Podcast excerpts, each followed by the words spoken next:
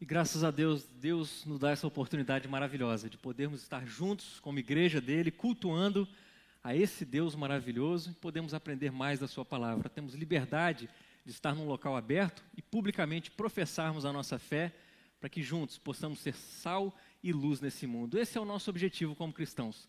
Cultuar o nome do nosso Deus, se alegrar nesse Deus para todo sempre e divulgar o seu grande amor divulgar as maravilhas que Ele tem feito em nossas vidas, para que assim o mundo reconheça que só existe um Deus, nosso único e maravilhoso Deus verdadeiro. E eu convido você a abrir sua Bíblia no Evangelho de Mateus, no capítulo 13. Hoje nós leremos os versículos de 24 ao 30 e depois daremos um salto e leremos os versículos de 36 a 43. Mateus capítulo 13, a partir do versículo 24. O texto também será projetado para facilitar a sua leitura, já que a turma reclamou que as letras estão com a, as Bíblias estão com as letrinhas pequenas, né? Até brinquei com a Alexa que a gente tem que orar para Deus restaurar a visão da turma, né? Em vez de comprar a Bíblia com letra grande, vamos orar para Deus promover um milagre aqui, meus irmãos. Brincando, mas a coisa é séria, né? Nós cremos que Deus pode fazer todas as coisas. Precisamos crer, ter fé nesse Deus maravilhoso. E esse texto não diz nada mais, nada menos do que essa realidade. A nossa fé firmada em Cristo Jesus, passamos a compreender, a entender aquilo que a palavra dele tem a nos ensinar. E a partir do versículo 24, a palavra de Deus nos diz: Jesus lhes propôs outra parábola, dizendo: O reino dos céus é semelhante a um homem que semeou boa semente no seu campo. Mas enquanto todos estavam dormindo, veio o inimigo dele, semeou o joio no meio do trigo e foi embora. E quando as plantas cresceram e produziram fruto, apareceu também o joio. Então os servos do dono da casa chegaram e disseram: Patrão, o senhor não semeou boa semente no seu campo? De onde então vem o joio? Ele, porém, lhes respondeu: Um inimigo fez isso. Mas os servos lhe perguntaram: O senhor quer que a gente vá e arranque o joio? O dono da casa respondeu: Não, porque ao separar o joio, vocês poderão arrancar também com ele o trigo. Deixem que cresçam juntos até a colheita, e no tempo da colheita direi aos ceifeiros: ajuntem primeiro o joio e amarrem-no em feixes para ser queimado, mas recolham o trigo no meu celeiro. A partir do versículo 36 agora, então despedindo as multidões, Jesus foi para casa. E aproximando-se dele, os seus discípulos disseram: Explique-nos a parábola do joio do campo. E Jesus respondeu: o que semeia a boa semente é o filho do homem. O campo é o mundo. A boa semente são os filhos do reino. O joio são os filhos do maligno. O inimigo que semeou é o diabo. A colheita é o fim dos tempos e os ceifeiros são os anjos. Pois assim como o joio é colhido e jogado no fogo, assim será no fim dos tempos. O filho do homem mandará os seus anjos que ajuntarão do seu reino todos os que servem de pedra de tropeço e os que praticam o mal e os lançarão na fornalha acesa. Ali haverá choro e ranger de dentes. Então os justos resplandecerão como o sol no reino de seu Pai. Quem tem ouvidos para ouvir, ouça. Essa é a palavra do nosso Deus, meus queridos, que vamos brevemente refletir nessa noite. E se você bem se lembra, no domingo passado nós demos início à nossa série de mensagens que tem como título, como você poderá ver no slide, tem como título A Vida no Reino. Nós começamos no domingo passado uma série em que iremos refletir acerca das parábolas que Cristo Jesus contou e que o evangelista Mateus destacou aqui no capítulo 13 para nós. E nós aprendemos até então que o objetivo de Cristo Jesus, através não só dessas parábolas, mas através de todos os seus ensinamentos, era exatamente treinar os seus discípulos para a vida no reino. E acredito que não muito tempo atrás, nós refletimos acerca da parábola do semeador. Os irmãos podem com certeza se lembrar disso. O semeador saiu a semear, jogou as sementes, algumas caíram à beira do caminho, outras caíram no solo rochoso, outras caíram entre os espinhos, mas houveram aquelas que caíram em terra fértil, em solo fértil. E nós aprendemos que toda a história dessa parábola do semeador se resume no fato de que a grande diferença entre aqueles que recebem a semente, ou seja, a palavra de Deus, a grande diferença entre aquelas pessoas que recebem bem e dão frutos, e aquelas que não recebem e, portanto, não conseguem dar frutos, A grande diferença é que aqueles que recebem bem a palavra de Deus são aqueles que de fato a compreendem, são aqueles que a entendem, são aqueles que conseguem o conhecimento obtido através da palavra do Senhor. E foi esse o aprendizado que nós tivemos aqui no domingo passado, quando vimos acerca do entendimento, a importância do entendimento, nós vimos acerca do impacto do entendimento, nós vimos também acerca das implicações que o entendimento faz nas nossas vidas. E hoje, na continuação aqui da nossa série de mensagens, nós vamos ver que mais uma vez Jesus Cristo traz um tema agrícola. Assim como na parábola do semeador, ele traz agora a famosa parábola do joio, também conhecida como a parábola do joio e do trigo. E nós vamos perceber que essa parábola está dividida em três pares. Três pares que nós vamos refletir brevemente essa noite, sendo que o primeiro par diz respeito aos dois semeadores, o segundo par diz respeito às duas sementes, e o terceiro par diz respeito às duas respostas que obtemos através das sementes que foram plantadas. Vamos orar então? Vamos pedir a direção do nosso Deus diante dessa mensagem que Ele tem aos nossos corações. Convido você a fechar os seus olhos. Vamos falar com o nosso Deus.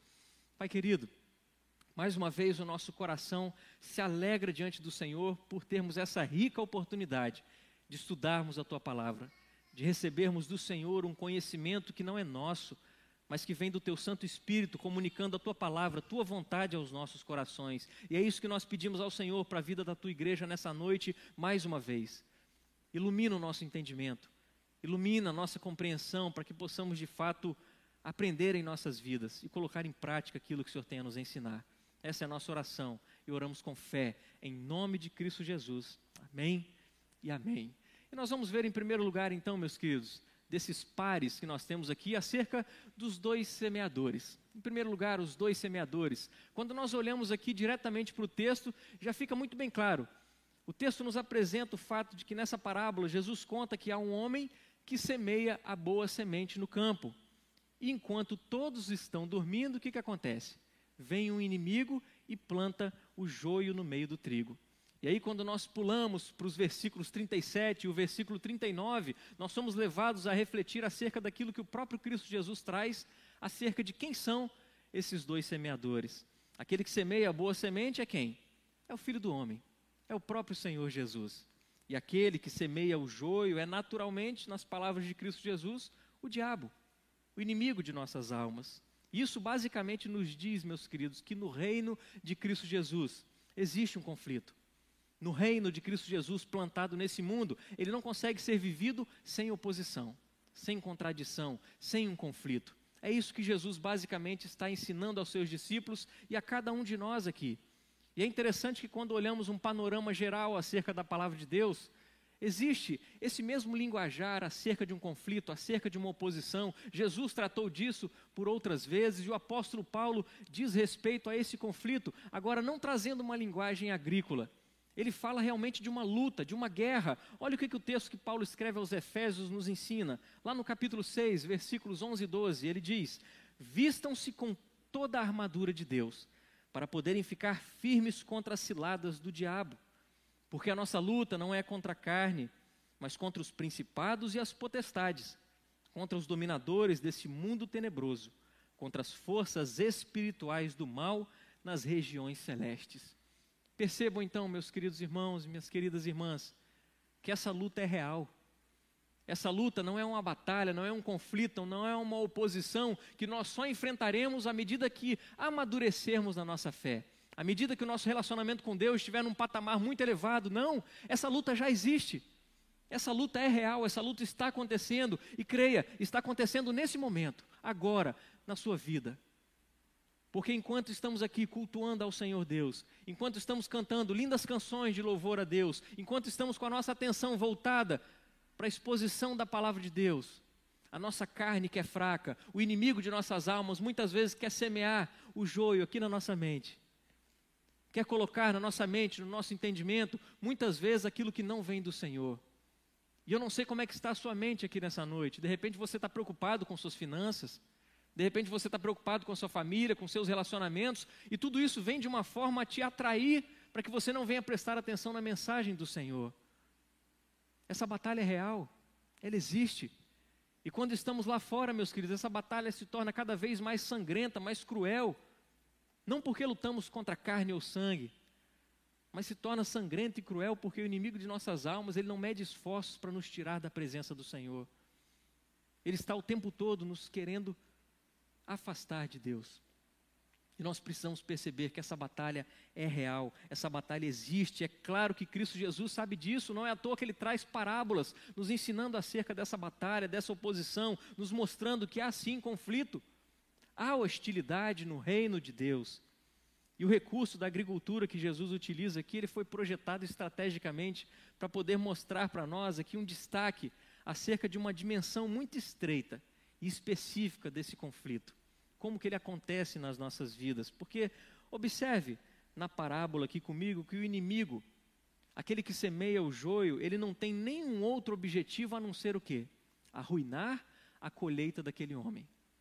Destruir a colheita do mestre, estragar a colheita e, acima de tudo isso, manchar a sua reputação. A gente consegue perceber isso claramente aqui no texto. Ele se utiliza de uma estratégia bastante eficaz. Percebam comigo no versículo 25: em que momento que ele vai semear o joio? Enquanto todos estavam dormindo. O inimigo se aproveita de um momento de vulnerabilidade. E a gente precisa estar atento a esses momentos em nossas vidas, meus queridos, que nós não somos fortes o suficientes para, com as nossas próprias forças, vencermos esse inimigo de nossas almas. Nós somos sim vulneráveis e precisamos reconhecer essa realidade nas nossas vidas. E no versículo 26, nós somos informados que as plantas cresceram, produziram fruto, e aí eles perceberam que no meio estava o joio. E aí no versículo 27, os servos chegam para aquele senhor e dizem o seguinte: Patrão, o senhor não semeou a boa semente no seu campo? De onde então vem o joio? Percebam que interessante, meus queridos, que aqueles servos, eles estão questionando a credibilidade daquele senhor, daquele homem que plantou as sementes no campo. Eles estão basicamente dizendo o seguinte: vem cá, você plantou realmente a boa semente nesse campo? Porque olha ao seu redor. Essas ervas daninhas vieram de onde? Espera aí. O senhor não levou a sério o plantio. Você foi descuidado. Não dá para confiar no senhor. É basicamente isso que esses servos estão dizendo, meus queridos. E quando a gente percebe uma dimensão espiritual acerca daquilo que Jesus Cristo está transmitindo aos seus discípulos e a cada um de nós aqui, ele está mostrando para a gente basicamente a estratégia clássica de Satanás sobre as nossas vidas. A estratégia que Satanás utiliza em cada um de nós através da sua insistência repetida desde o jardim do Éden. Porque facilmente a gente consegue se recordar daquilo que lemos lá no Gênesis, como que Satanás, através da serpente, se aproxima de Eva e diz o seguinte: vem cá, Deus realmente disse que você não pode comer de nenhuma das árvores do jardim? Não foi assim que a serpente disse? Você não pode comer de nenhuma das árvores do jardim? E aí Eva vem e diz o seguinte: olha, a gente não pode comer da árvore que está no meio do jardim, porque se a gente comer dessa árvore, desse fruto, a gente vai morrer. E desde que Satanás, através da serpente, diz o seguinte: olha, você não pode comer de todas as árvores, Satanás já está ali plantando ideias erradas na cabeça de Eva, na mente de Adão, dizendo o seguinte: olha, está vendo como é que Deus é injusto? Está vendo como é que Deus é restritivo demais diante das suas ordens? Está tá vendo como é que ele é legalista ao extremo de não deixar vocês comerem do fruto? E aí Eva diz: Não, não, só dessa árvore que a gente não pode comer. Se a gente comer, a gente vai morrer. E aí Satanás continua dizendo o quê? Ah, é claro que vocês não vão morrer. Certamente vocês não vão morrer. Deus sabe que a partir do momento que vocês comerem desse fruto, os seus olhos vão se abrir e vocês serão como Ele. E Satanás continua plantando a sua semente, meus queridos, fazendo o seguinte: olha, não creia em Deus, não acredite na palavra de Deus. É isso que ele disse para Adão e Eva. Não confiem nesse Deus. Ele não quer que vocês sejam iguais a Ele. Não deem ouvidos a esse Deus. Porque o verdadeiro alvo, meus queridos, de Satanás, o verdadeiro alvo do inimigo de nossas almas e todo aquele esquema que ele usa para ludibriar os cristãos, ele está visando a honra, a reputação, a glória do nosso Deus. É isso que ele quer minar. É isso que ele quer destruir, é isso que ele quer difamar. E a parábola aqui que Jesus conta acerca do joio plantado no meio do trigo, nos ensina que Satanás está fazendo aquilo que ele pode para arruinar o meu e o seu testemunho. Satanás está fazendo aquilo que ele pode para que a gente venha questionar a suficiência de Deus em nossas vidas, para a nossa salvação. Ele está fazendo muitas vezes é destruir a nossa fé, destruir a nossa confiança no Senhor Jesus, ele quer destruir a nossa segurança em Cristo. Ele quer fazer, meus queridos, que nos tornemos desprezíveis aos olhos desse mundo, para que venhamos realmente a ser rejeitados por aquelas pessoas que não compreendem a mensagem do Evangelho. E ele faz tudo isso, meus queridos, não apenas para nos ferir, para nos perturbar, para fazer com que a gente perca a nossa paz. Ele faz tudo aquilo que ele faz, causando estragos em nossas vidas pessoais, causando estragos em nossos relacionamentos, causando estragos na vida da igreja. Tudo isso porque ele tem uma agenda maior em mente. Ele quer fazer com que Jesus seja o vilão da história. Ele quer fazer com que Cristo Jesus seja o bandido. O objetivo de Satanás em todos esses esquemas odiosos que ele faz é exatamente roubar a glória do Senhor Jesus. Para que ele não tenha crédito na vida do ser humano, ele quer que as pessoas olhem, olhem para as sementes que o próprio Jesus plantou no seu reino, a sua igreja plantada nesse mundo. Ele quer que o mundo olhe para a igreja, mas simplesmente veja o joio. Simplesmente veja a erva daninha simplesmente veja no meio do povo de Deus, no meio da igreja de Cristo Jesus, Satanás quer que o mundo veja a hipocrisia, Satanás quer que o mundo veja no meio da igreja a mentira, a discórdia, as divisões, as dissensões, as facções e tudo aquilo que cada dia mais nos afasta e contribui para um mau testemunho cristão. Satanás quer que o mundo simplesmente olhe para tudo isso e dessa forma o mundo diz o seguinte: essas pessoas professam a fé em Cristo Jesus, um Cristo que eles acreditam que muda a vida deles. E a gente canta até canções dizendo assim, né? Jesus Cristo mudou o meu viver. Na é verdade, Giovanni, é a luz que ilumina o meu ser. Sim, Jesus Cristo mudou o meu viver. Mas Satanás quer que o mundo olhe para a igreja e não olhe para essa mudança, e não veja essa mudança, mas simplesmente veja o joio, veja a erva daninha, veja os problemas que existem na igreja de Cristo Jesus, e eles digam: esse Jesus não faz diferença, esse Jesus é inútil, se não consegue mudar a vida daquele que se diz cristão, por que, que vai mudar a minha vida? Satanás quer que o mundo olhe para a igreja dessa forma, meus queridos. O objetivo de Satanás é trazer descrédito ao nome de Cristo Jesus, é difamar o nosso Senhor e Salvador, semeando então, no meio do reino de Deus, o joio, o joio no meio do trigo. Mas graças a Deus que, embora Satanás busque vandalizar toda a obra de Cristo Jesus, todo o plantio que ele fez do trigo, nós não podemos perder de vista que é o filho do homem que semeia a boa semente. Nós não podemos perder isso de vista, embora Satanás tente atacar com todas as estratégias que ele pode. Quem plantou a boa semente, quem planta a sua igreja nessa terra é o próprio Cristo Jesus. Jesus é quem planta cristãos no mundo e nós somos parte disso. Nós somos a boa semente plantada por Cristo Jesus. A igreja crê nisso? Nós somos essa boa semente. Portanto, vivemos nessa oposição, vivemos sob ataques do nosso inimigo e precisamos estar em alerta, precisamos estar atentos, porque se hoje nós somos cristãos, nós o somos por causa de Cristo Jesus. Nós o somos por causa do Filho do Homem, somos fruto do seu trabalho, somos obra de suas mãos. E quando nós olhamos para esse linguajar que a parábola do próprio Cristo Jesus traz acerca de quem é aquele homem que semeou a boa semente, que é o Filho do Homem, é o próprio Cristo Jesus, nós podemos nos recordar das palavras do profeta Daniel, lá no capítulo 7, versículos 13 e 14. O profeta Daniel diz o seguinte: Eu estava olhando nas minhas visões da noite e eis que vinha com as nuvens do céu alguém como o filho do homem. Ele se dirigiu ao ancião de dias e o fizeram chegar até ele. Foi-lhe dado o domínio, a glória e o reino para que as pessoas de todos os povos, nações e línguas o servissem. O seu domínio é eterno, que não passará, e o seu reino jamais será destruído. E eu quero que você perceba comigo, meus queridos, que palavras maravilhosas nós podemos ver aqui palavras que nos trazem segurança, palavras que nos trazem conforto, palavras que nos trazem confiança, porque diante de toda a estratégia e malícia que Satanás utiliza, nós temos a certeza e a plena convicção de que se nós somos cristãos hoje, nós somos plantados por Cristo Jesus, amém?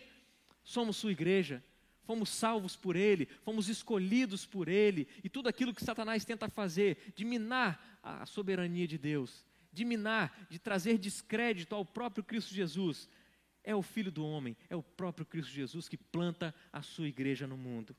A despeito de todas as tentativas de Satanás para arruinar essa colheita, a igreja não pode ser destruída, porque o texto nos diz: o domínio do Filho do Homem é domínio que? Eterno. É um domínio eterno que não passará, e o seu reino jamais será destruído. Não é à toa que o próprio Cristo Jesus afirmou que diante da igreja as portas do inferno não prevaleceriam. Diante da sua igreja, as portas do inferno não prevaleceriam, porque é o próprio Jesus que faz cristãos. É o próprio Jesus que semeia a boa semente. Essa é uma notícia maravilhosa, meus queridos. É uma notícia digna de toda confiança, digna de toda aceitação, porque toda a esperança que nós temos precisa residir em Cristo Jesus. A esperança que nós temos, meus queridos, para a nossa própria vida, para a vida dos nossos irmãos, para a vida da nossa família, para a vida da nossa igreja, para o nosso futuro, deve repousar única e exclusivamente em Cristo Jesus, não em mim, não em você, não uns nos outros, não em qualquer outro tipo de autoridade, seja ela espiritual, seja política, não. Mas a nossa esperança tem que residir em Cristo Jesus, apenas em Cristo Jesus, porque Ele é quem salva, Ele é a esperança das nações, Ele é quem planta os cristãos no mundo, Ele é quem planta os cristãos no seu reino, o único capaz de nos libertar, o único capaz de nos reconciliar com Deus é Cristo Jesus. Eu não posso te salvar. Você não pode se salvar. Ninguém pode te salvar, nos salvar, a não ser Cristo Jesus em Sua obra perfeita. Por isso devemos correr a Ele. Devemos estar diante dele, totalmente humilhados na presença do Senhor, reconhecendo que Ele é tudo para nós e diante do entendimento acerca dessa verdade, meus queridos, não devemos, não devemos desanimar. Não devemos desanimar, mesmo em meio à oposição que o nosso inimigo traz. Mesmo em meio às batalhas que enfrentamos dia após dia, essa batalha espiritual que acontece, está acontecendo, não precisamos desanimar, porque a nossa segurança, a nossa confiança está em Cristo Jesus. Podemos descansar nele, ainda que esse mundo cheio de demônios ameace nos destruir, não temeremos, porque Jesus afirmou diante de sua igreja: as portas do inferno não vão prevalecer. A parábola do joio e do trigo aqui, meus queridos, está nos dizendo que a salvação pertence ao Senhor. É de Jesus que nós precisamos. Vamos nos apegar a Ele cada vez mais, porque a salvação pertence ao Senhor. Amém? E além dos dois semeadores, o texto nos mostra de uma forma tão clara que existem duas sementes. No versículo 38, o trigo ou a boa semente é identificada como sendo os filhos do reino, ao passo que a má semente o joio, representam os filhos do maligno. E quando a gente coloca dessa forma, mais uma vez a gente consegue ver essa linguagem da oposição. Mais uma vez a gente consegue enxergar essa linguagem da, da contradição. Uma linguagem que ecoa desde o Gênesis. Desde o capítulo 3, versículo 15, onde Deus fala para a serpente o seguinte: Olha, eu vou colocar inimizade entre ti e a mulher, entre o seu descendente e o descendente da mulher. Este lhe ferirá a cabeça e tu lhe ferirás o calcanhar. E desse momento em diante, meus queridos, a gente sabe, a gente reconhece que a história bíblica é verídica, acontece nos nossos dias, existe sim essa inimizade, existe sim essa oposição entre aqueles que recebem a palavra de Deus, a acolhem, e aqueles que não a recebem. Aqueles que acolhem a palavra de Deus, confiam em Cristo Jesus, o povo de Deus, a sua igreja, e aqueles que são filhos do maligno, aqueles que são joio, mas existe algo que, diante dessa parábola, nós precisamos refletir acerca do joio que foi semeado, acerca do joio que foi plantado, porque, meus queridos, uma outra estratégia que Satanás usa é que ele semeia uma espécie de erva daninha que, quando a gente passa a olhar de uma forma muito mais próxima, a gente vê que a característica muito básica do joio é o fato dela se assemelhar muito ao trigo. E quando a gente começa a perceber essa realidade, a diferenciação se dá apenas quando sai o fruto do trigo. Ou seja, durante toda a fase de crescimento do joio e do trigo, eles são basicamente indistinguíveis. Percebam a estratégia do inimigo, percebam a estratégia que Satanás usa, meus queridos, olhando para uma forma espiritual agora, que ao contar essa parábola, Jesus quer trazer à nossa mente, à mente de todos os seus discípulos, que um falso cristão se parece muito com um crente verdadeiro. Um falso cristão se parece muito com um verdadeiro discípulo de Cristo Jesus em muitos aspectos, exceto única e exclusivamente o fato de que o verdadeiro cristão dá frutos. E é isso que Jesus traz para nós de ensinamento aqui, uma mensagem que ele enfatiza, uma mensagem que ele repete e descreve isso para cada um de nós.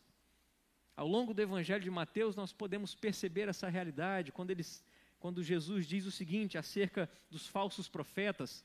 Ele alerta os seus discípulos dizendo o seguinte, capítulo 7 de Mateus, versículos de 16 a 18: Pelos seus frutos vocês o conhecerão. Por acaso se colhem uvas de espinheiros ou figos de ervas daninhas? Assim, toda árvore boa produz frutos bons, porém a árvore má produz frutos maus. A árvore boa não pode produzir frutos maus, e a árvore má não pode produzir frutos bons. E meus queridos irmãos e irmãs, isso quer dizer que não são simplesmente os livros que nós lemos, o linguajar que nós utilizamos, não é simplesmente a doutrina que nós citamos, ou muitas vezes a nossa familiaridade do lidar com a igreja, que nos identifica como sendo o trigo e não o joio. Não é simplesmente isso, porque o joio se parece com o trigo em grande parte da sua vida.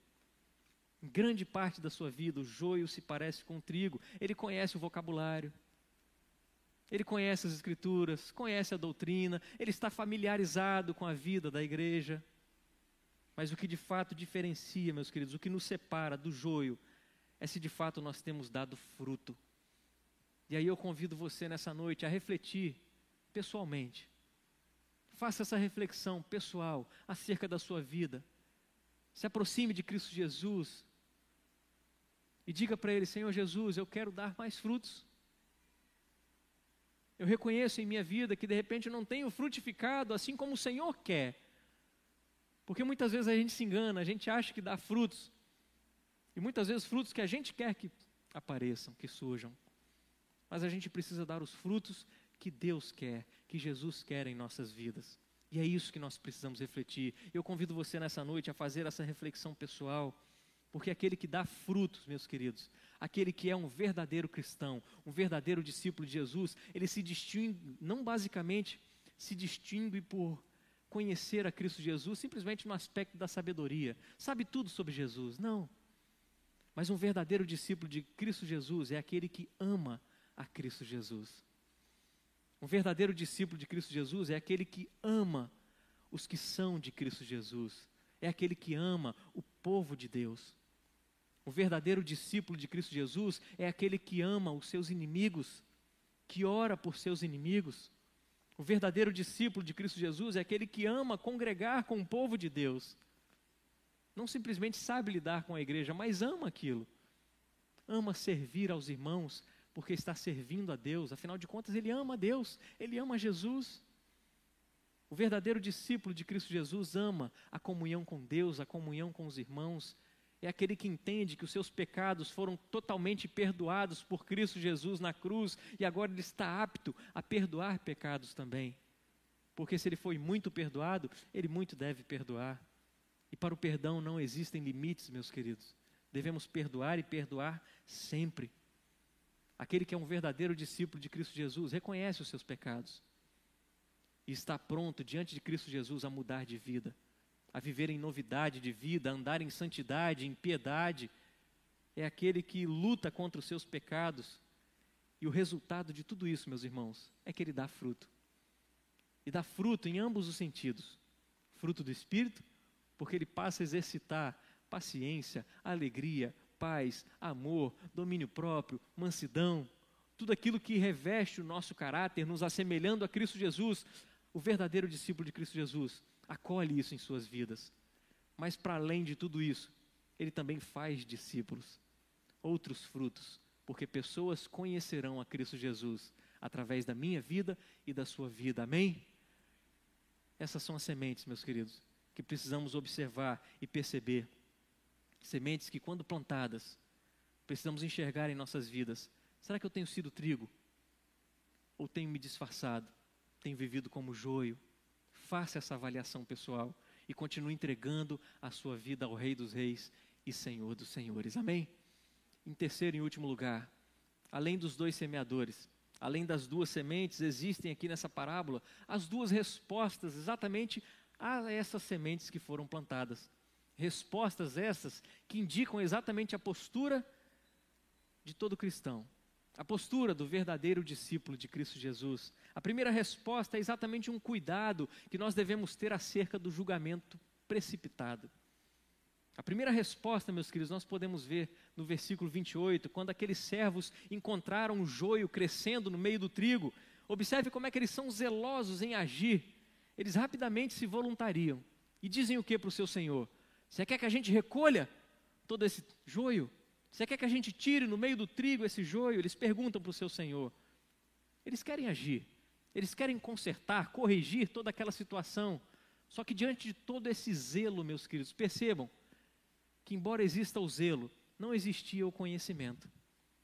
E é nesse ponto que, mais uma vez, olhamos para aquilo que vimos no domingo passado: a importância do conhecimento, a importância da compreensão e do entendimento acerca de quem é Jesus e da sua mensagem.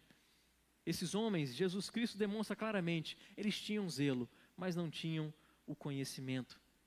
Eles eram apressados em querer consertar as coisas, mas o mestre os proíbe, dizendo o seguinte: olha, não, porque ao separar o joio, vocês poderão também arrancar com ele o trigo. Deixam que cresçam até a colheita. Deixem que cresçam até a colheita. E meus queridos, quando nós olhamos para esse ensinamento de Cristo Jesus, percebemos o fato de que na igreja visível do Senhor Jesus, bem no meio da boa semente, sempre existe o joio. Há sempre o joio a ser encontrado no meio do povo de Deus. E nem sempre nós podemos distinguir com exatidão quem é o joio e quem é o trigo. Por isso precisamos estar atentos, por isso precisamos ter o cuidado com o julgamento precipitado. Porque se nós agirmos precipitadamente, se nos apressarmos em julgar uns aos outros, meus queridos, a gente pode afetar drasticamente a vida do irmão. A gente pode trazer impactos negativos na vida daqueles que são realmente cristãos, que querem um relacionamento com Cristo Jesus, que têm caminhado em fé. Por isso precisamos ter cuidado com julgamentos precipitados, que muitas vezes nós somos levados a ter. Porque somos pecadores, somos falhos, Muitas vezes olhamos muito mais para o pecado do nosso irmão do que para o nosso próprio pecado, porque o orgulho nos enche, ao invés de olharmos humildemente para as nossas próprias vidas e reconhecermos que somos falhos, que somos pecadores. É aquilo que Jesus ensinou, né? Por que, que você olha para o cisco que está no olho do seu irmão, mas não repara um pedaço de pau gigantesco que está no seu olho? A gente tem que ter humildade. A gente tem que ser hábil em não julgar precipitadamente, porque, meus queridos, a gente pode sim prejudicar a caminhada de tantas e tantas pessoas que, com sinceridade, querem seguir a Cristo Jesus. E o grande ponto dessa história aqui, meus queridos, é que somente o Filho do Homem, somente Cristo Jesus pode enxergar o coração. Somente Ele pode trazer esse discernimento acerca de quem é o joio e quem é o trigo.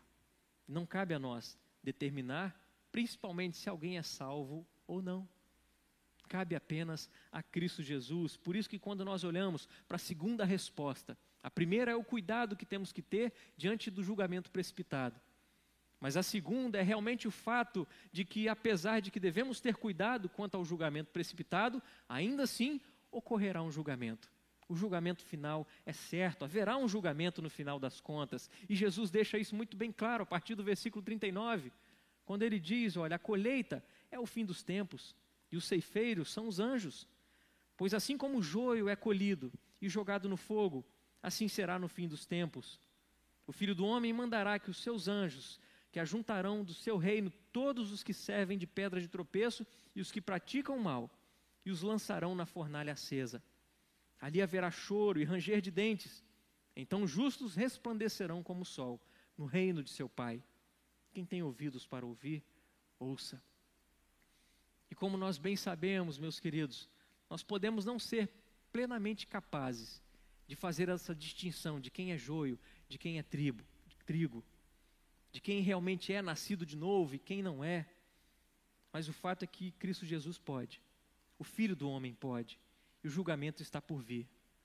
Cristo Jesus está às portas, Cristo Jesus está voltando, e no dia do julgamento, a realidade que essa metáfora que o próprio Cristo Jesus apresenta de uma fornalha acesa, essa realidade, meus queridos, é muito pior do que essa própria metáfora. Porque o próprio Cristo Jesus diz que ali, naquele local, naquele lugar, haverá choro e ranger de dentes. Ou seja, ali a tristeza não será consolada, porque ali não terá a presença de Deus.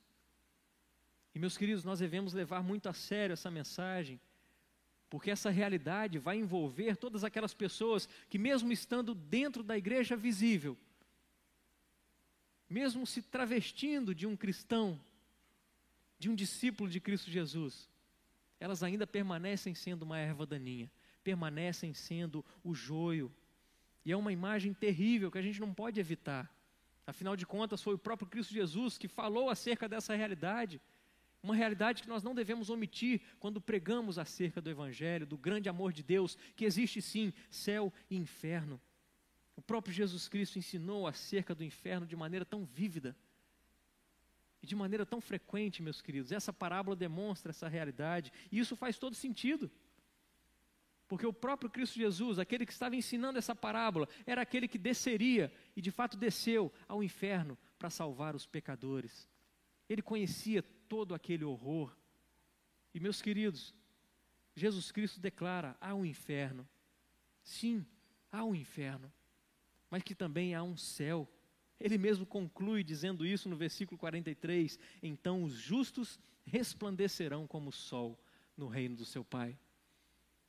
Eu chamo a sua atenção para essa realidade, meus queridos, para que a gente perceba que coisa gloriosa será sermos recebidos como o trigo como aqueles que foram verdadeiramente plantados por Cristo Jesus no seu reino, sermos recebidos de braços abertos, assim como aquela parábola dos talentos, quando o Senhor volta e diz para os servos: Muito bem, servo bom e fiel.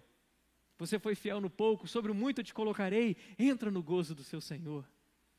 Como será maravilhoso a gente fazer parte desse povo e de fato sermos reconhecidos pelo próprio Cristo Jesus como trigo. Nós vamos refletir a glória de Cristo Jesus próprio Jesus diz isso, eles resplandecerão como o sol. Meus queridos, nós seremos completamente transformados. Em nós não habitará mais o pecado, nenhum resquício de mal estará em nós, porque seremos perfeitos como Cristo Jesus é perfeito. O caráter dele será apropriado por cada um de nós, porque ele mesmo nos transformará. Transformará a nossa alma, transformará os nossos corpos para a honra e glória do nosso Deus. Por isso ele diz no final: quem tem ouvidos, ouça. E sabe o que Jesus quer dizer com isso? Quem tem ouvidos, ouça. Jesus Cristo está dizendo o seguinte: olha, confie em mim. Confie em mim. Não existe nada mais nesse mundo que você possa confiar, mas confie em mim, porque eu sei, eu conheço a sua vida, eu sei da realidade do inferno e do céu. E Ele está à nossa disposição, meus queridos. Cristo Jesus está à nossa disposição, nos transmitindo o seu conhecimento, a sua sabedoria. Por isso a importância do entendimento. O impacto do entendimento, as implicações do entendimento, porque quando compreendemos a palavra de Deus nas nossas vidas, tudo isso resulta em frutos. Frutos para a honra e glória do nosso Deus. Porque um dia Ele se fez homem, habitou entre nós sem pecado, foi tentado por Satanás, percebam que no momento de vulnerabilidade, não é mesmo? 40 dias no deserto, jejuando. Claro que ele sentiu fome. E depois desses 40 dias que Satanás vem, olha, faça com que essas pedras se transformem em pães e assim você vai saciar a sua fome. E aí como que Cristo Jesus responde? Nem só de pão viverá o homem, mas de toda a palavra de Deus. E é disso que nós precisamos viver de fato, meus queridos, da palavra de Deus. Que ela sim dê conhecimento a cada um de nós. Que ela sim transmita compreensão às nossas vidas. Que o Espírito Santo, falando aos nossos corações, às nossas mentes, através da Escritura Sagrada, possa nos dar a verdadeira compreensão de quem nós somos. Somos trigo, não somos joio. Em nome de Jesus, amém? Que Deus nos santifique. Que Deus nos dê uma vida de piedade em nome de Jesus. Quero convidar você a se colocar de pé nesse momento. Acredito que o coro vai vir aqui à frente, não é verdade?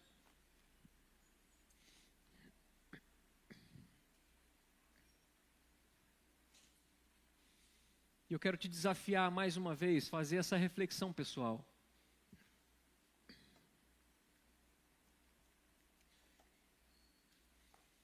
Você que de fato compreendeu que Jesus Cristo mudou o seu viver, e tem mudado dia após dia, mas que por vezes você erra, você peca, é claro, nós somos pecadores, mas que ainda assim você quer continuar caminhando com Cristo Jesus. Você que se reconhece de fato como trigo, porque foi plantado por Cristo Jesus, a sua vida mudou. Quero desafiar você a continuamente colocar suas vidas diante de Cristo Jesus. E que mais essa noite seja esse momento, esse momento de fé, onde você vai reafirmar a sua fé em Cristo Jesus, dizendo: Eu sou teu, Senhor, eu sou teu, e o Senhor é meu. Eu entendo que o Senhor pagou um alto preço por mim.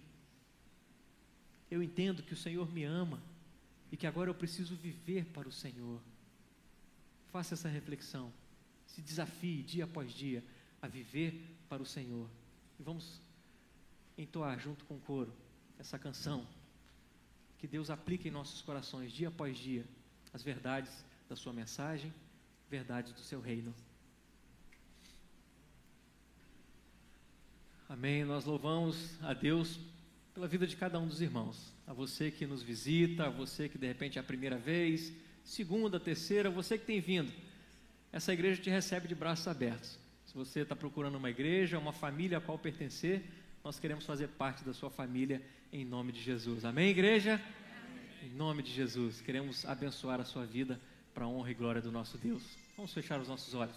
Vamos orar mais uma vez. Pai querido, mais uma vez o nosso coração é grato diante de Ti, celebra ao Senhor, como nós acabamos de cantar, cheios de gratidão, cheios de alegria, com fervor, porque o nosso coração é incendiado pelo Senhor não por aquilo que sentimos simplesmente, mas por aquilo que compreendemos através da tua palavra, da tua mensagem. Que possamos explorar cada vez mais isso, um conhecimento que vem do Senhor, para que isso se torne algo tão prático em nossas vidas, Deus. Pedimos a tua sabedoria, para que o Senhor nos ajude, Deus, a caminhar de acordo com a tua vontade, de acordo com os teus ensinamentos. Queremos de fato que no último dia sejamos apresentados no meio daqueles que são filhos do teu reino para que assim, Deus, possamos continuar a lhe render honras, glórias, louvores, para que possamos para sempre cultuar ao Senhor. Muito obrigado, Deus, porque o Senhor nos chamou, o Senhor nos escolheu. Muito obrigado porque o Senhor nos tirou de uma vida de pecado, nos trouxe para uma vida nova, uma vida diferente, uma vida que temos aprendido a viver. Nenhum de nós chegou aqui num grau de instrução tão superior que agora não precisa aprender mais nada. Não. Todos nós precisamos aprender e queremos estar aptos a aprender do Senhor. Por isso, nos dê humildade, que o orgulho vá embora de nossas vidas, Deus, para que possamos aprender com o Senhor, para que possamos aprender uns com os outros, para que possamos juntos crescer no Teu reino, nos identificando com Cristo Jesus, o Autor e Consumador da nossa fé. Nos abençoe nisso, Deus. Não permita que a evidência no meio do Teu povo seja o joio, sejam os falsos cristãos, mas que através da transformação que o Senhor tem efetuado em cada um de nós, dia após dia, que a evidência em nós se torne cada vez mais a figura de Cristo Jesus, a pessoa de Cristo Jesus, nos faça resplandecer o Senhor, que sejamos luz, que sejamos a tua luz, que sejamos o sal, a diferença que o Senhor tem feito em nossas vidas, essa é a diferença que nós queremos fazer. Por isso, nos abençoe nisso, Deus. E que a graça do nosso Senhor e Salvador Cristo Jesus, o amor de Deus, o nosso eterno Pai, a comunhão, a consolação do Espírito Santo do Senhor seja sobre a sua vida, meu irmão, minha irmã, a sua casa, a sua família, bem assim como todo o povo de Deus espalhado pela face da terra. E que seja assim não só hoje, mas para todo sempre. Assim oramos. Amém e amém.